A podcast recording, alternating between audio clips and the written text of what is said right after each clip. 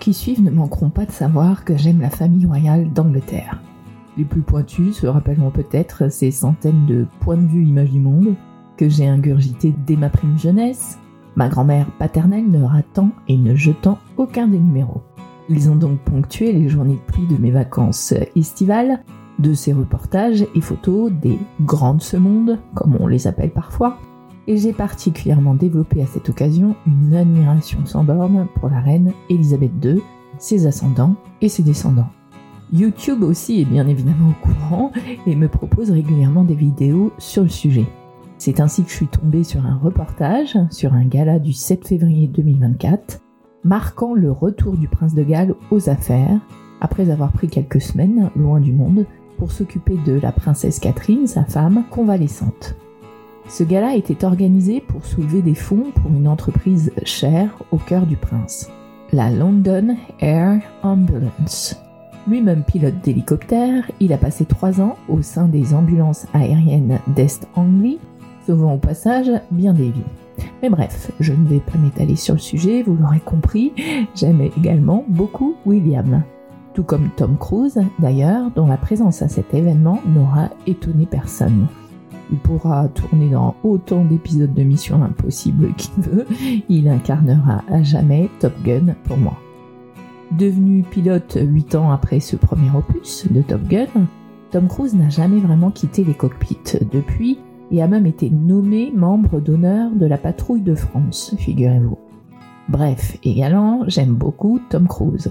C'est pourquoi j'ai été étonné d'un commentaire sous la vidéo encourageant William à se tenir éloigné de Tom au sens figuré du terme, commentaire auquel un autre a répondu en s'inquiétant en effet de l'entregent de la scientologie au sein même de la famille d'Angleterre, la reine elle-même ayant cédé au joli sourire de Tom. Alors là, euh, j'ai bien 30 ans de point de vue de retard, certes, mais je n'aurais pas été parié sur une amitié et Elisabeth Tom, punaise. Alors je suis allée chercher et c'est semble-t-il confirmé.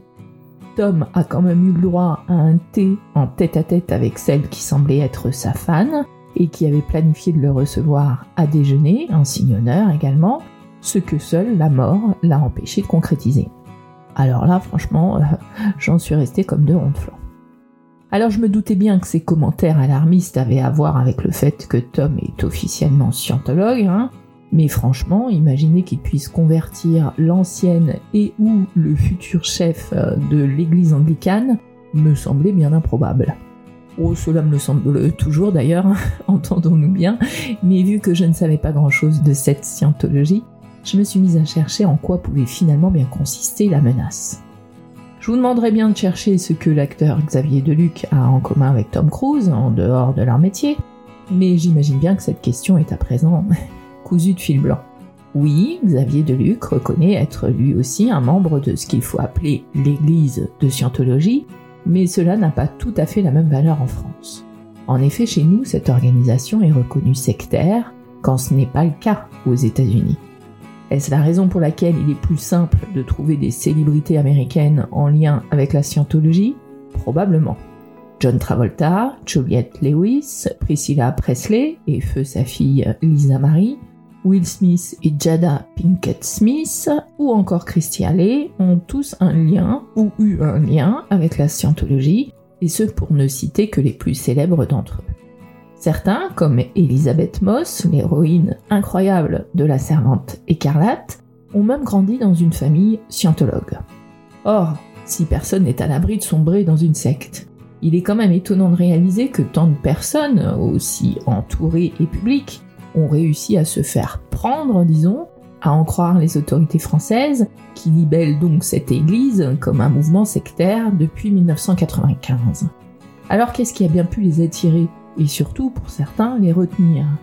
Sachez par exemple que Tom Cruise est non seulement un porte-parole officieux de la cause, mais qu'il a également quitté il y a environ 4 ans Hollywood pour la Floride, afin de s'impliquer plus encore dans sa foi, dont les quartiers généraux se trouvent à Clearwater, une ville de 100 000 habitants. C'est en effet là, entre le golfe du Mexique et la baie de Tampa, que la scientologie a édifié son Vatican sous la forme d'une cathédrale planétaire, le Flat Building, enchevêtrement spirituel de 35 000 mètres carrés surmonté d'une tour de 15 étages. Mais pour qui? Pourquoi? Comment Punaise? Bonjour mes punaises. Comme souvent, je trouve qu'il faut se pencher sur l'histoire d'un être humain en particulier afin de mieux comprendre un concept dans son entièreté. Si tout comme moi vous n'y connaissez pas grand-chose concernant l'église de la scientologie, vous avez sûrement néanmoins entendu parler de L. Ron Hubbard, créateur de cette nouvelle église. Et c'est parce que l'histoire personnelle d'Hubbard est loin d'être anecdotique que nous allons nous intéresser à celle-ci dans un premier temps. Mais attention, hein, si j'ai tenté de croiser différentes sources pour me rapprocher de la vérité, il faut savoir que le narratif de l'église de Scientologie contient beaucoup d'approximations, pour le dire gentiment, et qu'il faut se méfier en particulier de tout ce qui touche à Hubbard, qui est quasi déifié par ses membres. Lafayette Ron Hubbard est donc né le 13 mars 1911 à Tilden, dans le Nebraska. Ses parents, Harry et May, sont alors mariés depuis deux ans. Ils ont une vie tranquille, et le petit Lafayette, qu'on appellera Ron pour respecter le fait que lui-même souhaitait être appelé ainsi, le petit Ron, donc, aura une enfance traditionnelle entre école et week-end scout. Ron vient d'avoir 6 ans quand le Congrès des États-Unis déclare officiellement la guerre à l'Allemagne le 6 avril 1917. En effet, on s'en rend moins compte car on en parle moins, mais nos cousins états-uniens ont également pris part à la Première Guerre mondiale. Ils n'ont d'ailleurs pas attendu cette déclaration officielle du 6 avril 1917 pour s'impliquer, que ce soit le gouvernement ou encore les volontaires venus se battre aux côtés de leurs cousins du vieux continent. Mais cette déclaration suppose un engagement différent, une augmentation de cette implication et particulièrement l'envoi de troupes militaires. C'est à ce moment-là que Harry, le père de Ron, s'engage dans l'armée pour aller combattre en Europe. Harry ne quittera d'ailleurs plus l'armée jusqu'à la fin de sa carrière et décédera à 89 ans. Mais bref, si la carrière d'Harry est importante, c'est plus dans l'idée qu'elle va supposer une absence du père, soit, dont je ne connais pas vraiment l'importance pour Ron, mais aussi des déménagements constants tout au cours de son enfance. Alors, euh, c'est de la psychologie à la petite semaine, hein, je l'admets. Mais j'ai bien l'impression que Ron a subi ce que beaucoup de ses enfants de militaires subissent, je suis bien placé pour le savoir, c'est-à-dire un manque de racines et surtout un entourage en perpétuel changement. Trois ans ici, deux ans là, à une époque où on s'envoie des télégrammes, ce n'est pas simple pour constituer des amitiés durables. Soit euh, tous les enfants de militaires ne fondent pas une secte, hein, encore heureux. Mais à lire entre les lignes, j'ai bien l'impression que Ron a souffert de cette vie sans ancrage amical, en quelque sorte. Bref, revenons aux faits. Ron grandit, il arrive à l'université George Washington à Washington, où il s'engage dans des études d'ingénierie civile. Bon, euh, ça ne se passe pas forcément bien. Hein. Même Ron, euh, plus tard, le racontera pendant un entretien. À en croire les scientologues, pourtant, il aurait brillé dans tous les domaines, se définissait comme physicien nucléaire, aurait eu un PhD en je ne sais pas trop quoi. Mouais, Disons en tout cas qu'il ne termine pas ses études d'ingénierie, hein, et que si personne ne doute véritablement de son intelligence, ce n'est en tout cas pas par un biais strictement académique qu'il va se mettre à briller. Non, son truc à lui, ça va rapidement devenir l'écriture, et pas de n'importe quoi. Des histoires d'aventure, dans un premier temps, et surtout de la science-fiction, genre littéraire qui commence à émerger et pour lequel Ron a des millions d'idées. Il se retrouve à rapidement publier dans ce qu'on appelle les pulp magazines, des publications peu coûteuses, de piètre qualité matérielle, qui vont faire le bonheur des États-Unis durant la première moitié du XXe siècle. Ron raconte bien, il est prolifique, il se fait remarquer et participe du coup lui aussi au succès d'Analogue, un pulp magazine à l'époque, toujours édité à ce jour, mais dans un format plus contemporain depuis les années 70, et qui va être l'un des piliers du succès de la science-fiction. Nous sommes donc au début des années 30, Ron a la vingtaine, et son nom commence à percer. Bon, euh, pas étonnant, vu qu'il aurait publié un total de 50 000 pages entre 1929 et 1941. Son nom devient pratiquement synonyme de roman populaire durant les années 30. En juin 1941, Hubbard a 30 ans, donc, et se retrouve mêlé à la grande histoire cette fois. Il rejoint la Navy avec le grade de sous-lieutenant. Il a diverses affectations jusqu'à la fin de la guerre, et les récits qu'il en ramène, ou ceux des scientologues en tout cas, le dépeignent comme un héros aux multiples faits d'armes. Alors entendons-nous bien. Il mérite le respect pour ses années de service, mais il semblerait qu'il n'était pas ce sous-lieutenant estimé par ses pairs dont les actions auraient été capitales et parfois même décisives.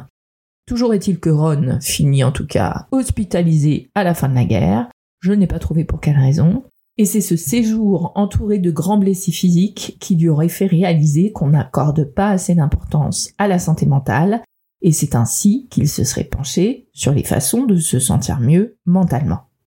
Et ironiquement, ou pas d'ailleurs, hein, c'est là que la vie de Ron se dirige vers le côté sectaire de la force.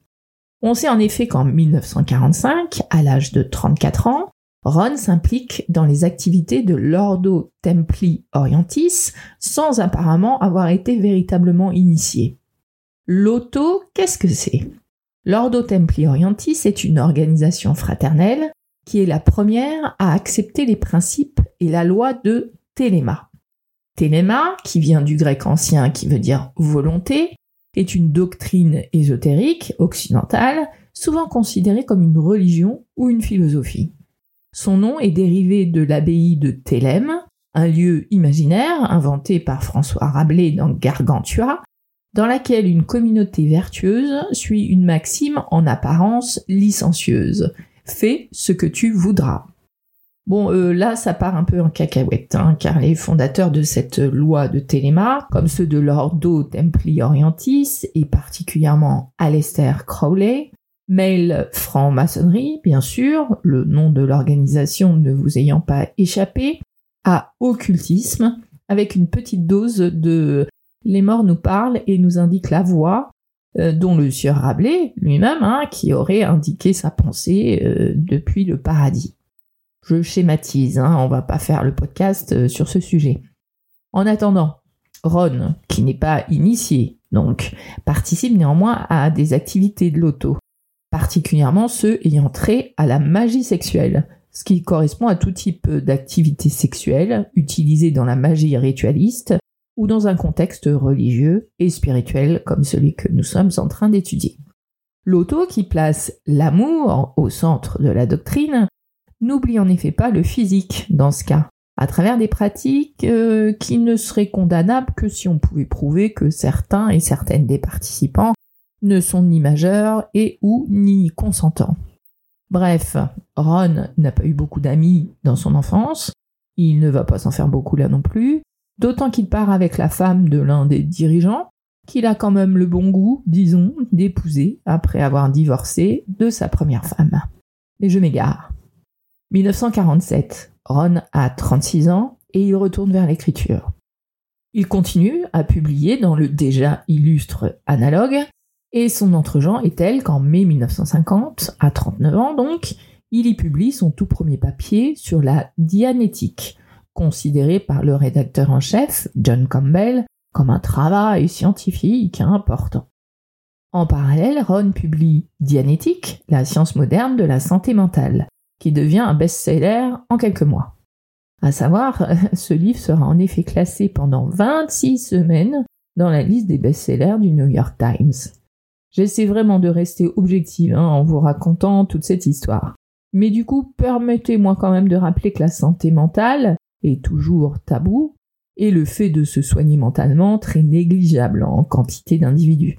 Je vais donc donner un bon point à Ron pour avoir été un précurseur dans cette préoccupation. Le fait que son livre ait fait un tabac prouve d'ailleurs bien qu'il y avait une attente du public, j'imagine. Mais bon, la dianétique, qu'est-ce que c'est? La dianétique, inventée par Ron, donc, est une théorie d'éveil spirituel ou de développement personnel toujours aujourd'hui absolument pas corroborée par une quelconque étude scientifique. Cette théorie vise en particulier à l'identification et à la réduction systématique d'images mentales négatives inconscientes qu'on appelle des engrammes. Le terme dianétique, quant à lui, est un néologisme qui veut signifier à travers l'âme. Et selon les détracteurs de la dianétique, le suffixe ic sert aux pseudosciences à suggérer l'idée d'une science exacte. Mais bon, comme déjà dit, la dianétique, c'est un carton. Des clubs de dianétique se créent un peu partout aux États-Unis pour expérimenter en particulier la méthode d'audition décrite par Hubbard en long, en large et en travers dans son livre. Ce dernier d'ailleurs dispense également ses enseignements à ses premiers adeptes. L'audition, méthode particulière à la dianétique, donc, de quoi s'agit-il? Renseignons-nous directement auprès des concernés, qui l'expliquent ainsi sur le site de la scientologie. On appelle auditeur la personne formée et qualifiée pour améliorer les individus au moyen de l'audition. Un auditeur est quelqu'un qui écoute. Le mot vient du latin audire qui signifie entendre ou écouter. Un auditeur est un ministre ou un ministre en formation de l'Église de Scientologie. Une personne qui reçoit de l'audition est appelée un préclair, personne n'ayant pas encore atteint l'état de clair. Clair, C-L-A-I-R. Grâce à l'audition, un préclair découvre plus de choses sur lui-même et sur la vie. La période de temps durant laquelle un auditeur audite un préclair s'appelle une séance d'audition. Une séance a lieu à une heure déterminée par l'auditeur et le préclair. L'audition fait appel à des procédés, des ensembles exacts de questions posées ou d'instructions données par l'auditeur. Il vise à aider le préclair à trouver des zones de tourment spirituel, à découvrir des choses à son sujet et à s'améliorer. C'est moi qui reprends la parole. Ces auditions donc sont une sorte de tête-à-tête euh, permettant à un ministre de l'Église de Scientologie d'aider un préclair ou élève à identifier ses problèmes grâce aux questions du ministre qui va lui donner des instructions. Bon, c'est eux-mêmes qui le disent. Avouez néanmoins que ce n'est pas très clair, hein, c'est le cas de le dire. Mais les États-Unis s'y collent. Ron sans qu'il y ait un marché, et en 1952, il élargit la dianétique en une philosophie laïque qu'il appelle scientologie. Le mot scientologie vient lui du terme latin scio, qui signifie savoir, et du terme grec logos, la parole. Scientologie, en fait, euh, ça veut dire la connaissance de la connaissance, euh, rien que cela. En décembre 1953, un an plus tard, Ron, qui a à présent 42 ans, déclare la scientologie religion. Et la première église de scientologie est fondée à Camden, dans le New Jersey. Ron déménage pour sa part vers l'Angleterre à cette époque. Le mouvement s'étend à travers le monde. En plus de ses services religieux, de l'audition et de la formation, la scientologie propose également des programmes sociaux comme le programme antidrogue Narconon ou celui de réhabilitation de détenus appelé Criminon, tout un programme. D'après Ron, le principe de départ est que l'homme est un être spirituel, immortel, dont les facultés ne sont pas pleinement exploitées. Il peut parvenir à des niveaux de conscience dépassant tout ce qu'il a jamais imaginé, accéder à la liberté spirituelle et franchir les limites de l'univers physique et de la souffrance. Le moyen pour y parvenir étant bien sûr la scientologie et ses enseignements. La scientologie a donc pour objectif d'améliorer les aptitudes de l'adepte pour qu'il atteigne sa véritable identité, qu'on appelle son tétane, T-H-E-T-A-N. Être spirituel, intrinsèquement bon et omniscient, au pouvoir illimité, qui remplira des missions intergalactiques et parviendra un jour au contact de la divinité. Ah oui, hein, euh, parce que les scientologues pensent que l'univers est habité, donc euh, des missions intergalactiques, bien sûr. Pour atteindre ces objectifs, l'adepte doit surmonter les effets des éléments négatifs de son esprit sur son corps qui l'affaiblissent. Selon l'enseignement de Ron, les hommes seraient donc des tétans qui, après avoir créé l'univers, se seraient accidentellement englués dans leur création. Ils auraient perdu leur puissance, auraient régressé jusqu'à complètement oublier qui ils étaient. La scientologie propose donc à ses adeptes de recouvrer la conscience de soi-même en tant que tétan, de parvenir à l'état de clair, C-L-A-I-R toujours, qui seul libère le tétan en vous et le rend opérant, donc euh, littéralement tout puissant. L'initiation scientologue apparaît formellement comme un enchaînement d'étapes. Les premiers niveaux sont publics, hein, euh, on est au courant. Les niveaux supérieurs sont secrets. Ils représenteraient un danger vital pour des individus non préalablement initiés, il semblerait. Ces étapes obligatoires forment ce que la scientologie nomme le pont vers la liberté totale, qui fait passer de la non-existence, c'est-à-dire vous et moi, jusqu'à la toute-puissance. L'adepte accomplit deux parcours en parallèle, l'un de doctrine et l'autre d'audition. Le premier parcours, dénommé entraînement, consiste en une étude intensive des écrits. Cette formation s'accomplit sous le contrôle d'un superviseur de cours. La doctrine ne relèverait d'ailleurs pas de la croyance, car elle serait soi-disant confirmée par la pratique. L'adepte accomplit donc également un second parcours parallèle en audition. L'audition doit permettre de libérer le tétan du fardeau de Mest, qui est un néologisme formé à partir des initiales de matière, énergie, espace, temps. Révélation standardisée et progressive du passé du tétan à l'adepte, elle est qualifiée de sacrement. En effet, d'étape en étape, vous redevenez le tétan tout-puissant. De même, l'électromètre, qui est utilisé pour faire cette audition, est considéré religieusement, bien qu'il relève comme l'audition d'une même démarche technico-magique par excès de rationalisation. Autrement dit par scientisme. Hein. C'est un appareil donc qui existe en diverses versions et qui enregistre les réactions électrodermiques. Il aiderait soi-disant à détecter les zones de souffrance spirituelle liées à des épisodes douloureux. L'objectif serait de travailler ces épisodes douloureux jusqu'à ce que l'aiguille de l'appareil devienne libre, en quelque sorte. Un auditeur, donc un ministre, un euh, scientologue, guide l'audité, l'adepte, tout au long de ce travail. L'audition se donne pour objectif de retrouver donc tous les événements traumatiques de la vie présente, mais aussi des vies antérieures sur la piste du temps, qui remontent l'histoire de l'univers jusqu'à 75 millions d'années. Ces événements aliénant soi-disant une grande quantité d'énergie et réduisant ainsi les capacités d'action et de pensée du tétan qui est entravé par la condition d'homme de l'adepte. La libération du tétan exige tout d'abord l'effacement donc des engrammes, ces marques du temps propres à la mémoire de chaque individu, c'est-à-dire l'effacement de la condition d'homme. Et bien sûr, les adeptes peuvent suivre ces enseignements et ces auditions en échange de dons financiers. Bref, parmi les autres croyances troublantes transmises par Ron, les scientologues croient que l'on peut exister en dehors du corps. Je cite. En scientologie, on appelle ce phénomène l'extériorisation, lorsque l'esprit se détache du corps tout en restant pleinement conscient. La scientologie croit que l'homme n'est ni son corps, ni son mental, ni son cerveau. Étant lui-même une puissance spirituelle, l'homme peut insuffler de l'énergie dans son corps physique.